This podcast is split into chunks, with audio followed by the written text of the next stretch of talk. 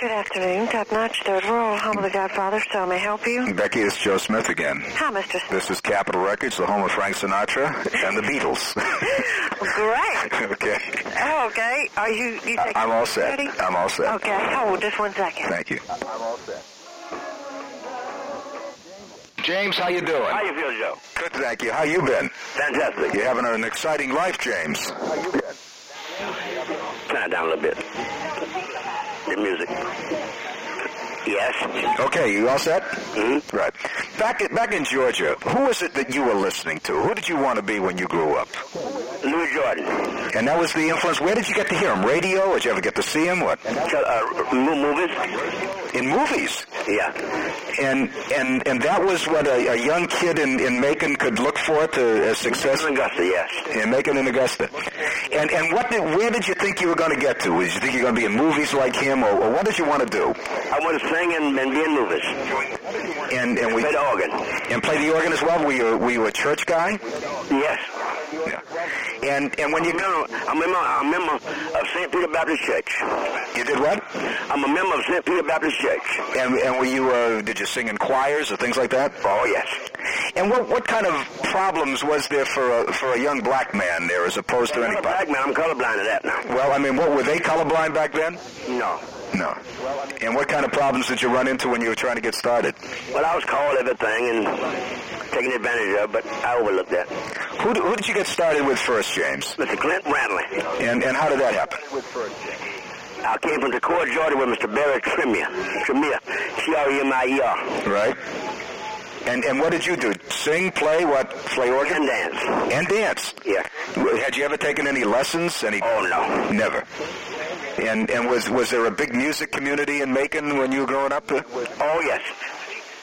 Was was that Little Richard too? Did you know him? Yes. Was he- Was he older? Yes. Older, younger, what? He's uh, a little older than me. Yeah. How about the the early days? When did you you feel that you really had it made? That you were going to make it on your own? I ain't never got it made. No. No one has it made. Well, but when did you figure you could break away from this band and get on your own? Well, when the Flames left, When the who left? the famous Flames, Oh, the famous Flames. And then what what, what were you faced with then? What, were- what did you have to do then? put my band together. And how did you did you have money? Did you have anything? No, no. Somebody wanted to work, so we started playing record, playing music. And and did you uh, did you get a record contract? How did you get? How did that happen? With Sid Nathan, Yeah, and how did that happen? uh, I recorded a, uh, as, uh, a last tape, started playing on the air, and they called me to record.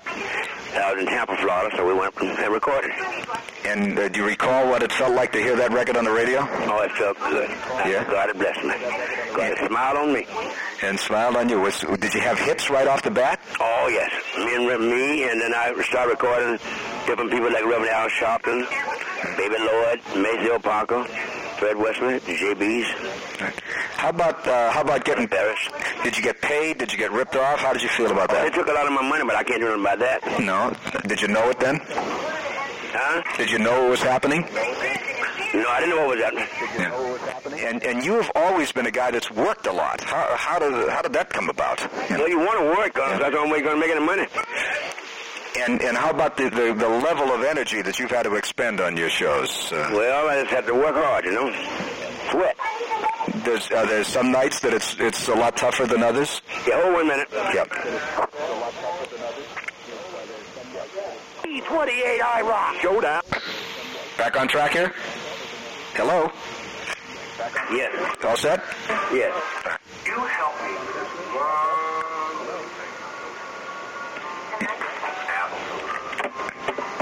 Okay.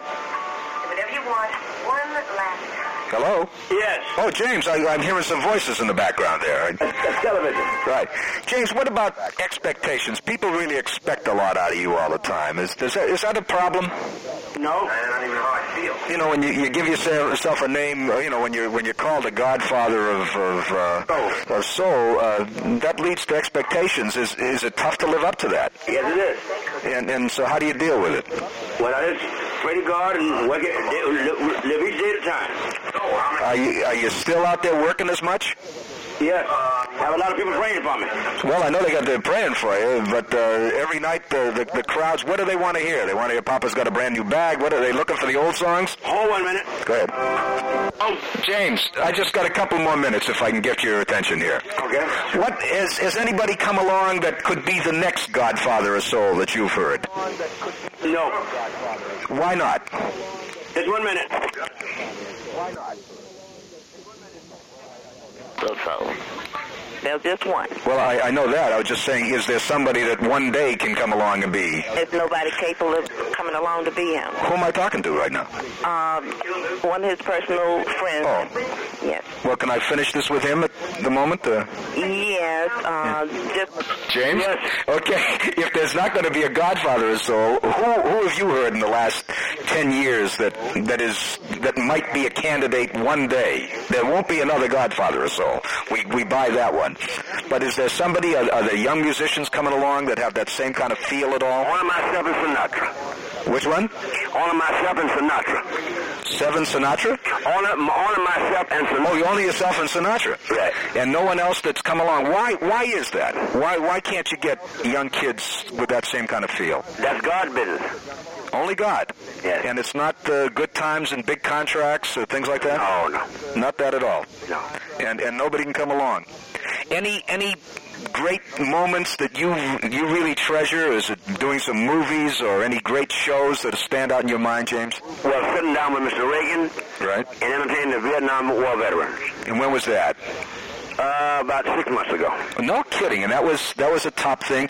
And and are you still out on a schedule like like you used to be? Oh, yes. How about have you, who have you produced that you're proud of? Uh, you know, Don Marshall and Buzz Clifford. and they're the new ones you got, huh? Yes. And where are their Her records? name's Judy. And and, and I what put a record out on Judy. you do, huh? Yeah. How do you manage Uh, to rock tonight. how do you manage to do it all? To work, to be a performer, to be a producer, to be a businessman. How do you manage to handle all that? God, that's God's business. Well, but somewhere James fits into it too, doesn't No, God's business. he? God's business, That's right. and and the energy level keeps going. God's business. What do you want to do next, James? Keep on living. And and anything else? Any any mountains to climb? Only what God tell me. And uh, have you ever have you ever thought about doing some things like Al Green does, some religious kind of records? Mm-hmm. Have you done any? Oh, yes. You have, huh? God has smiled on me. Yeah, well, you got another big hit record out again right now. Is, is it still as much a kick as it used to be? Better. It is. Why? Because each day is a better day. Well, you're a very up guy there, James. Thank you very much. And I appreciate you talking to me today. And I appreciate you talking to me. Take care of yourself. God bless. Bye bye.